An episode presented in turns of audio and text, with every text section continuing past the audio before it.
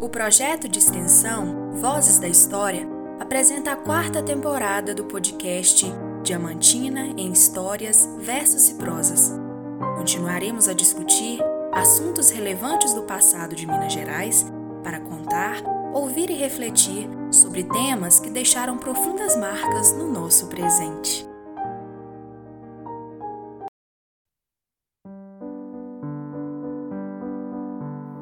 Olá, ouvintes. Eu sou Rogério Arruda, professor da Universidade Federal dos Vales do Jequitinhonha e Mucuri, UFVJM, e coordenador do projeto de extensão Voz da História, que produz esse podcast juntamente com discentes do curso de História. Neste episódio, que finaliza a nossa quarta temporada, vamos falar sobre o título de Patrimônio Cultural da Humanidade recebido por Diamantina em 1999. O episódio é o resultado de mais uma parceria que fizemos nesta temporada. Dessa vez, com a pesquisadora e professora Elizabeth Aparecida Duque Seabra, do curso de Licenciatura em História da UFVJM, e a equipe da Secretaria Municipal de Cultura e Patrimônio de Diamantina, representada pelo historiador Sérgio Ricardo Retrós, historiadora Márcia Dairel França Botelho e pelo estagiário e também graduando em História da UFVJM, Matheus Brant. Nossa equipe foi representada pelos discentes Jani Kelly e Paulo Henrique. Ouviremos o episódio nas vozes do Adivaldo Cardoso Filho e da Anabelle Lisboa, ambos discentes voluntários no projeto.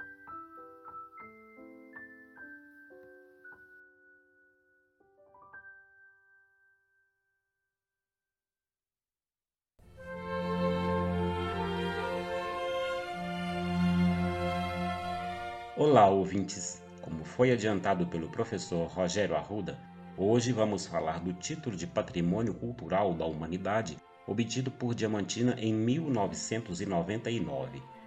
Para isso, vamos apresentar o conceito de patrimônio, a atuação da Unesco e o caminho percorrido pela cidade para o seu reconhecimento. Além disso, a equipe saiu às ruas da cidade para questionar o que alguns moradores entendem e percebem sobre as questões debatidas ao longo do episódio. Começaremos apresentando uma definição de patrimônio cultural e o papel da Unesco nesta área. O conceito de patrimônio cultural, como o entendemos atualmente, nasce de uma série de mudanças ocorridas ao longo do século XVIII ao XX, que se deram no processo de modernização ocidental. A palavra patrimônio está ligada, entre outras coisas, ao que é considerado como herança comum a ser transmitida. A valorização dos monumentos históricos e da cultura material está relacionada a um sentimento de distanciamento com o passado, entendido como algo ameaçador e referência para a memória. Nesse sentido, a ideia de patrimônio reforça a necessidade de preservar os vestígios desse tempo passado resguardando os símbolos mais importantes. Nesse ponto, é necessário destacar o conceito de patrimonialização. Ele pode ser definido como o processo de escolha de bens considerados patrimônios culturais, tornando os objetos alvo de apreciação e reconhecimento público. Com a finalidade de manter grupos sociais coesos e unidos, elege-se o que deve ser representante para uma coletividade. Ao longo do século XX, observa-se que a noção de patrimônio cultural se ampliou. Uma dessas evidências é a distinção entre patrimônio material e imaterial. O patrimônio material congrega edificações, centros históricos, sítios arqueológicos e acervos museológicos. Já os imateriais dizem respeito às práticas, representações, expressões de comunidades e grupos sociais. Os patrimônios culturais são classificados também de acordo com a sua abrangência, podendo ser considerados relevantes localmente, nacionalmente e mundialmente. Ao nível mundial, a chancela de considerar um bem patrimônio mundial de valor universal excepcional é da Unesco, sigla da Organização das Nações Unidas para a Educação, a Ciência e a Cultura. Ela possui atuação desde a década de 1940 quando, no contexto pós-guerra, se observou a importância de eleger diretrizes de preservação dos bens culturais do mundo em momentos de excepcionalidade, como em caso de guerras.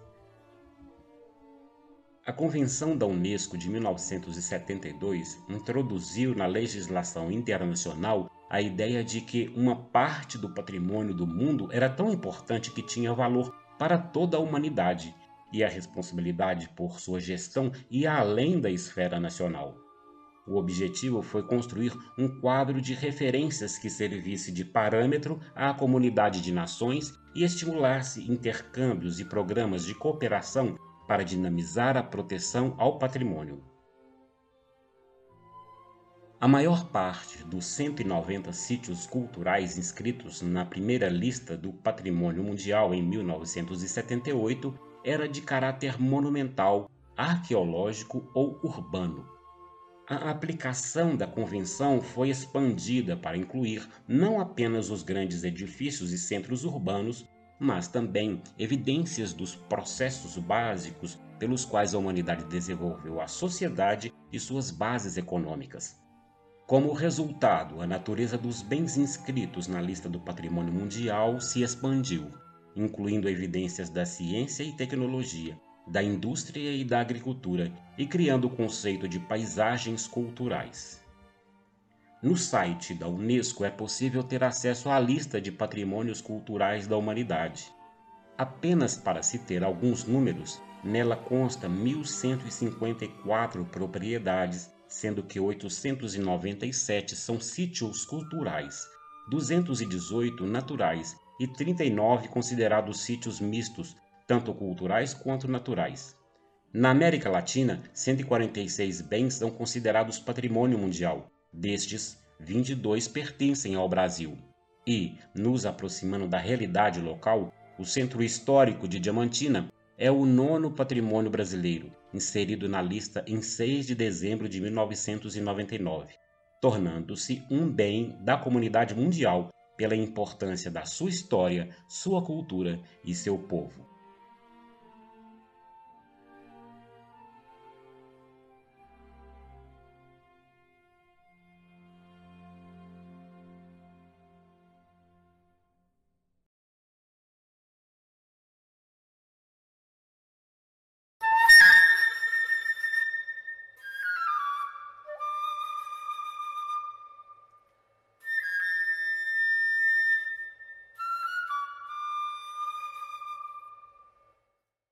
Após as explicações feitas, podemos nos indagar: como se faz para uma cidade conseguir o título de patrimônio mundial? Para a apresentação da candidatura junto à Unesco, é preciso a elaboração de um dossiê capaz de dar os argumentos técnicos para a concessão do título. Em Diamantina, a produção desse documento foi realizada por uma equipe técnica constituída por especialistas do Instituto Estadual do Patrimônio Histórico e Artístico de Minas Gerais, do IFAM sigla do Instituto do Patrimônio Histórico e Artístico Nacional e da Prefeitura de Diamantina, entre outros. O dossiê, assim que finalizado, foi apresentado para a comunidade diamantinense em setembro de 1998. Quando o título de Patrimônio Cultural da Humanidade foi concedido à Diamantina, ainda prevaleciam os critérios próprios à concepção de patrimônio histórico e artístico do século XX, que hoje estão ultrapassados. Os patrimônios consagrados são aqueles fundados em critérios de excepcionalidade, autenticidade e monumentalidade, e devem ser preservados do ponto de vista material para garantia de sua longevidade e permanência. O dossiê elaborado atendeu às exigências da Unesco. O primeiro critério estabelecia que o monumento deveria, primeiramente, ser declarado patrimônio nacional, o que aconteceu com Diamantina em 1938. Ou seja, o tombamento de 1938 garantiu a efetiva preservação do patrimônio do chamado centro histórico e a inscrição de Diamantina na lista do patrimônio mundial. A proposta de inscrição de Diamantina na lista do patrimônio histórico destacou sua excepcionalidade. Fato raro, a cidade conta com duas plantas arquitetônicas, uma do século XVIII e outra com o traçado do tombamento, que inclui o adensamento dos séculos XIX e XX. O que tem de excepcional nessa área urbana para o reconhecimento da Unesco? A comissão destaca a função da arquitetura com o traçado das montanhas que singulariza a paisagem urbana. Definida como uma cidade colonial, a arquitetura de Diamantina é o principal elemento estruturador de sua forma urbana. O casario, barroco ou não, aliado à presença das igrejas, emolduradas pela Serra dos Cristais, abre uma perspectiva inusitada e cria uma monumentalidade para a imagem de Diamantina. Mas o que tem de excepcionalidade, autenticidade e monumentalidade em uma pequena cidade do Vale do Jequitinhonha para ser considerada patrimônio da humanidade? A comissão levantou como argumentos históricos principalmente a integração da arquitetura civil e religiosa, as igrejas em Diamantina utilizam o mesmo sistema construtivo dos demais casarios. É utilizado na construção um sistema de alvenaria de adobe rebocada e caiada de branco, com estrutura de madeira aparente e uso de cores vivas, janelas de sacada, portas almofadadas e telhados de telha canal e beirais. A articulação entre os templos religiosos e as casas particulares na paisagem urbana de Diamantina se diferencia e acentua seu caráter excepcional se comparada à configuração de outras cidades mineiras, como Ouro Preto, Mariana, Sabará. Cerro e Tiradentes, que apresentam igrejas destacadas na paisagem, afastadas e isoladas das casas particulares. As pinturas que decoram os forros das igrejas também são monumentais e excepcionais. As igrejas do Carmo, Rosário e São Francisco e a Igreja Santana, localizada no distrito de Inhaí, todas do século XVIII, possuem pinturas decorativas, policromia e douramento no conjunto da talha dos retábulos.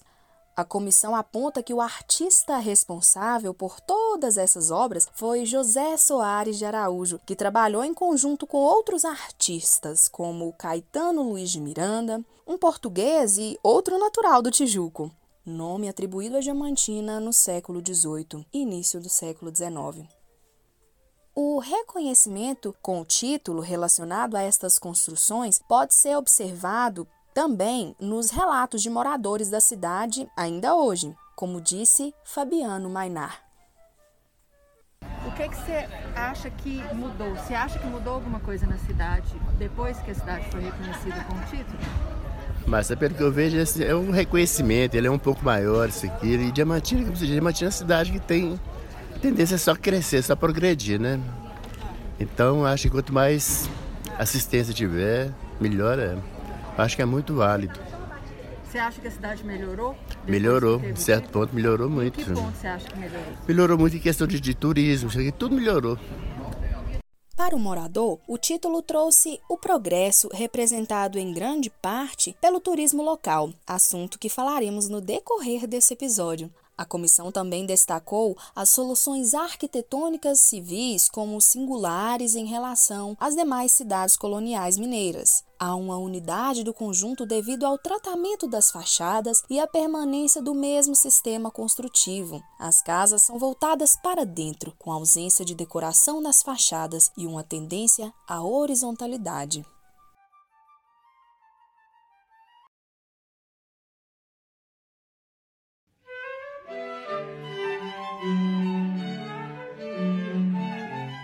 E como se deu o processo que tornou Diamantina patrimônio mundial? Qual o interesse dos agentes locais em transformar Diamantina em patrimônio mundial? O principal é o turismo. A cidade de Chica da Silva e de Juscelino Kubitschek, tombada pelo IFAM, se reconhecida pela Unesco, parecia ser uma oportunidade para deslanchar o turismo.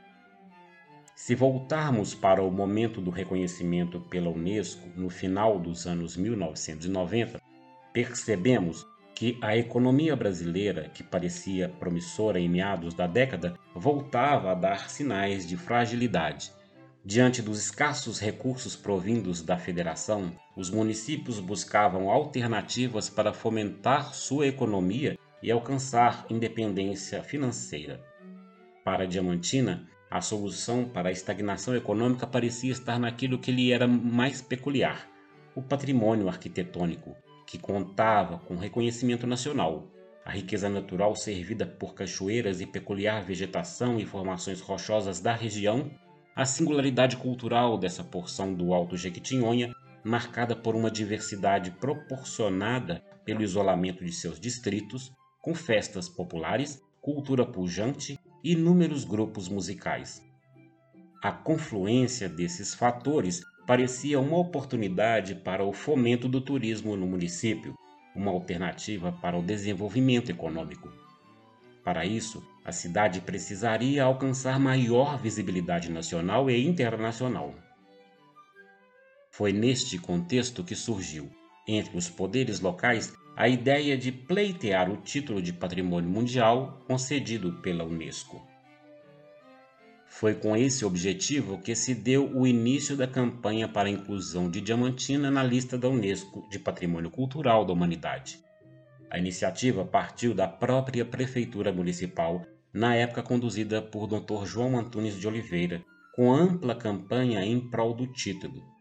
Em 28 de março de 1997, a Prefeitura instalou a denominada Comissão Diamantina Patrimônio da Humanidade de forma estratégica, a comissão foi composta por pessoas renomadas do mundo político, cultural, artístico e dos meios de comunicação, tanto local quanto regional e nacional.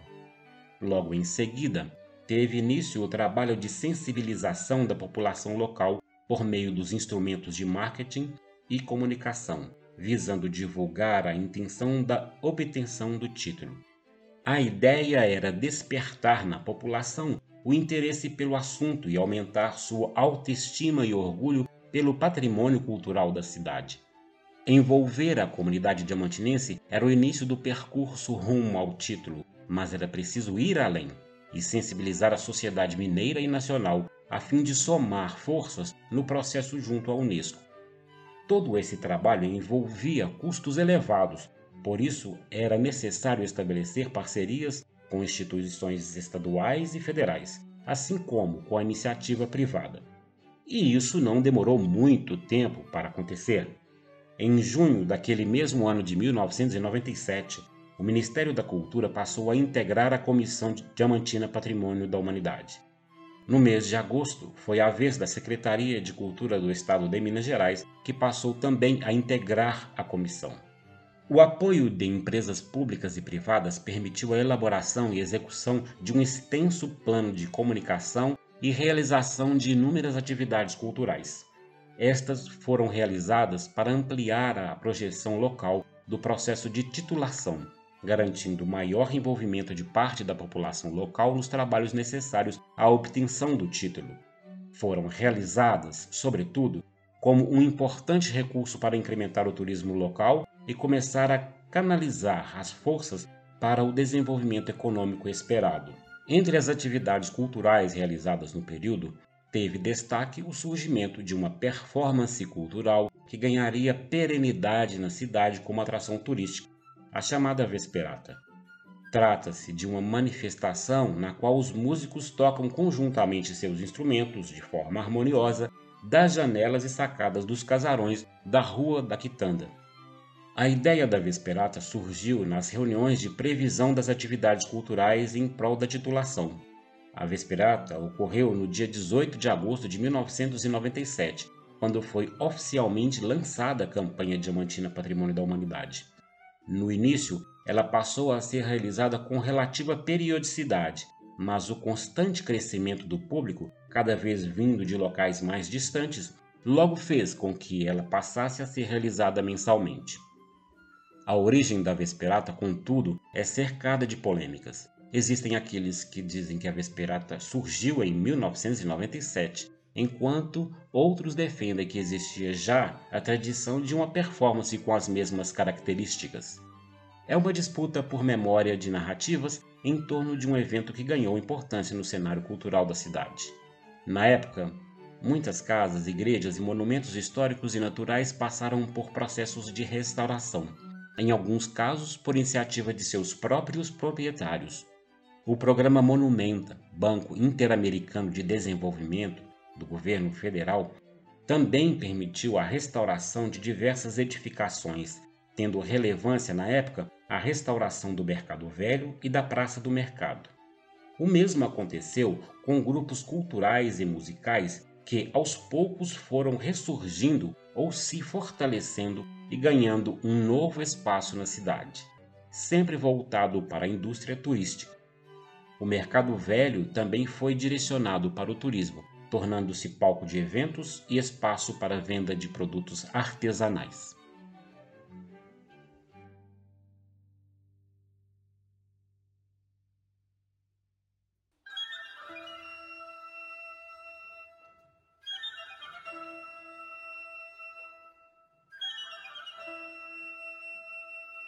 Pois bem, ouvintes, ao longo dessas considerações que perpassam na Declaração de Diamantina como Patrimônio Cultural da Humanidade pela Unesco e a forma como se sucedeu esse processo de transformação em patrimônio mundial, vale destacar que há um conjunto de implicações desse título. Sendo assim, é necessário fazer alguns questionamentos sobre os aspectos positivos e também os negativos que resultaram dessa mudança.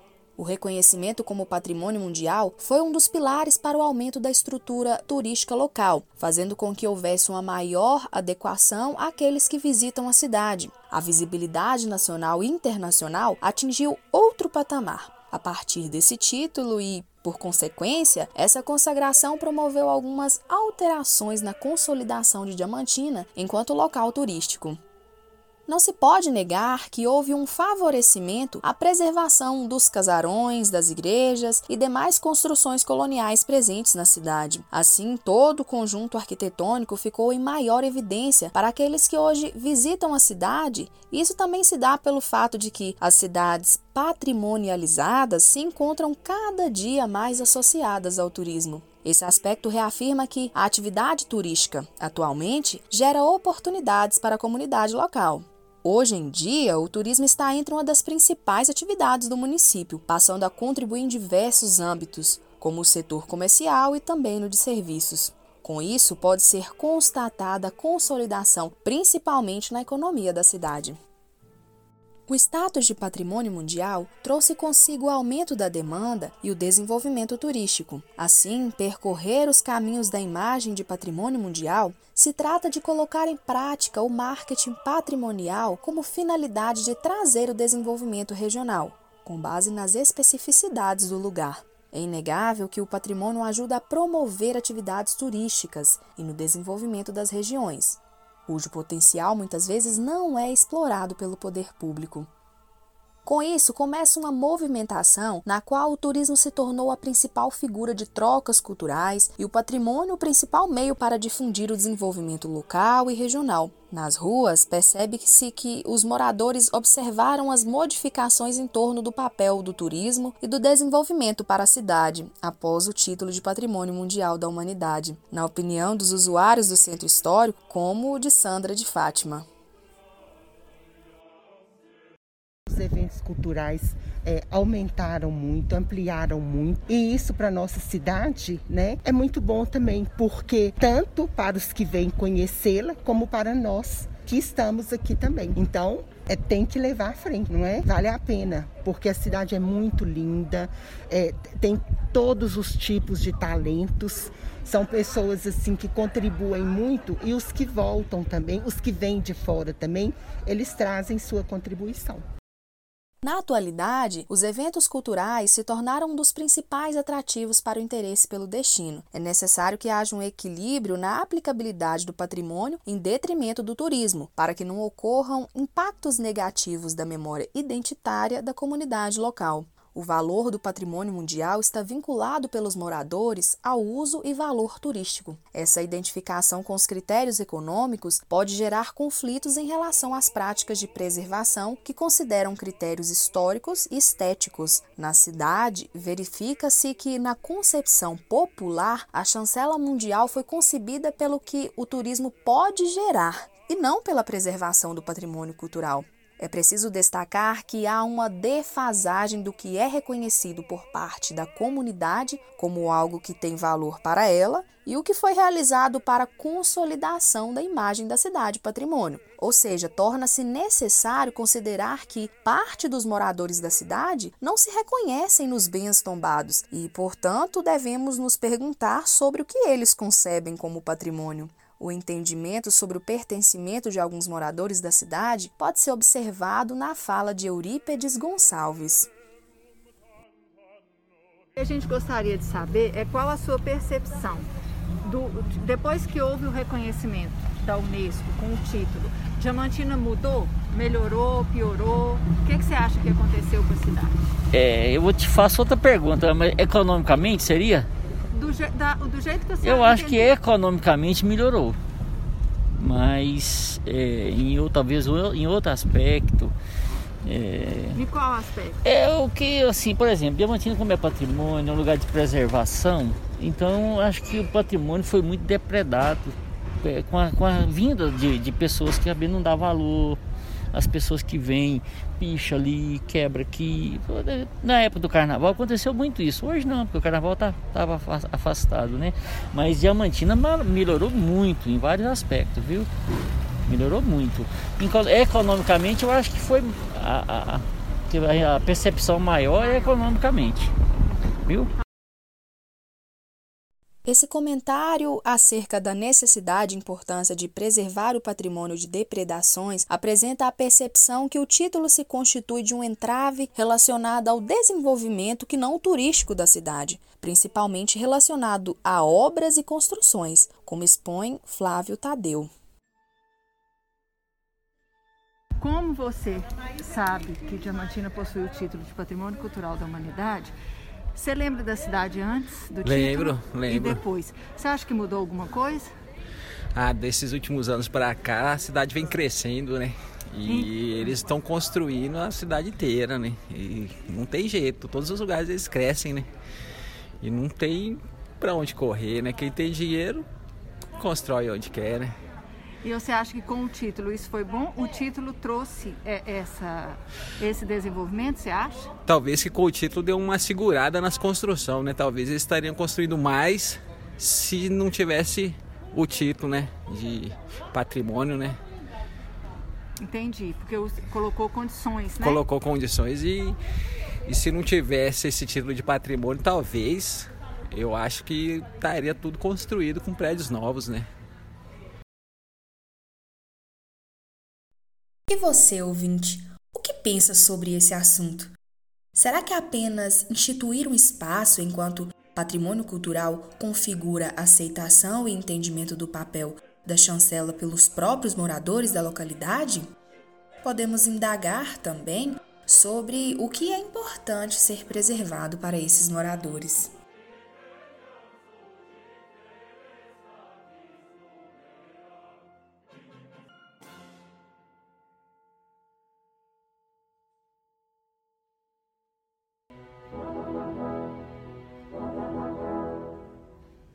Para encerrarmos, ouvintes, podemos sistematizar algumas questões levantadas ao longo deste episódio sobre Diamantina Patrimônio Mundial. A primeira delas é pensarmos sobre a ideia de cidade histórica, entendida como um bem comum, um objeto de conservação por inteiro e não apenas de alguns de seus monumentos isolados. Essa prática de preservação levou séculos para se afirmar e continua sendo questionada à medida que se considera que não existem cidades não históricas e tampouco consensos sobre os limites de intervenção ou modelos de referência capazes de orientar ações de preservação de um determinado conjunto urbano. Assim, podemos pensar por que as políticas de preservação delimitam um espaço em detrimento de outros. O centro preservado protegido e que recebe ações culturais e incentivos fiscais, e o restante dos bairros onde faltam bens e serviços como transporte público, quadras de esporte e lazer, creches e muitos outros serviços públicos e privados. Como apresentamos ao longo do episódio, o patrimônio arquitetônico e urbanístico é entendido como um bem a ser conservado, os pressupostos de conservação e restauração do patrimônio urbano têm objetivos de conhecimento histórico e estético e valor de uso para os moradores e visitantes. Entrevistamos pessoas que estavam no centro de Diamantina sobre o valor do patrimônio. Se entrevistarmos quem está nos bairros ou distritos, será que teremos a mesma percepção sobre o sentido do bem patrimonial? Podemos pensar mais a respeito do patrimônio mundial e ampliar nossos olhares sobre a cidade em que moramos.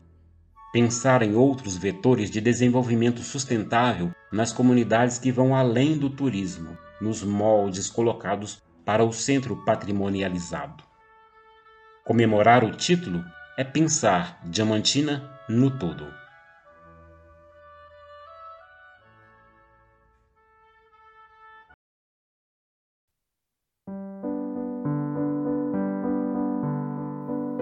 Neste episódio, ouvintes, abordamos a obtenção do título de Patrimônio Cultural da Humanidade por Diamantina, em 1999. Destacamos do que se trata esse título, qual foi o processo que levou a ele e os seus significados no presente. Apresentamos uma abordagem que procurou definir alguns conceitos e questões centrais que envolvem uma cidade ser portadora desse título. É uma abordagem que procura motivar mais reflexões sobre o assunto, principalmente no sentido de incorporar a percepção e reivindicações de demais parcelas da população da cidade quando o assunto é seu patrimônio. Agradecemos o diálogo com a professora Elizabeth Aparecida Duque Seabra e com a equipe da Secretaria Municipal de Cultura e Patrimônio, Márcia Dairel França Botelho, Sérgio Ricardo Retrós e Matheus Brant, e o apoio da diretora de Patrimônio Vanessa Pádua e da secretária municipal de Cultura e Patrimônio Márcia Betânia Oliveira Horta.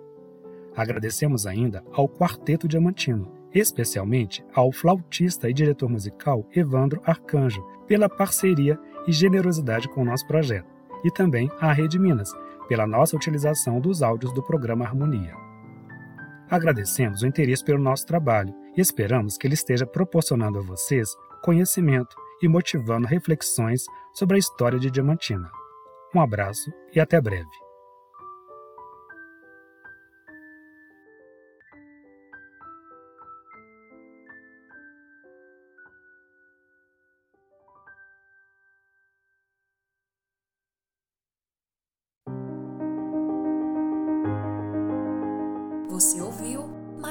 Episódio do podcast Diamantina em Histórias, Versos e Prosas, realizado pelo projeto de extensão Vozes da História. Contar, ouvir e refletir. Lembranças e esquecimentos da história em diferentes tempos e espaços. Uma produção de estudantes e professores dos cursos de História e Mestrado em Ciências Humanas da Universidade Federal dos Vales do Jequitinhonha e Mucuri. Se você gostou desse programa, compartilhe com seus amigos e fique ligado em nossos episódios. Agradecemos imensamente pela audiência.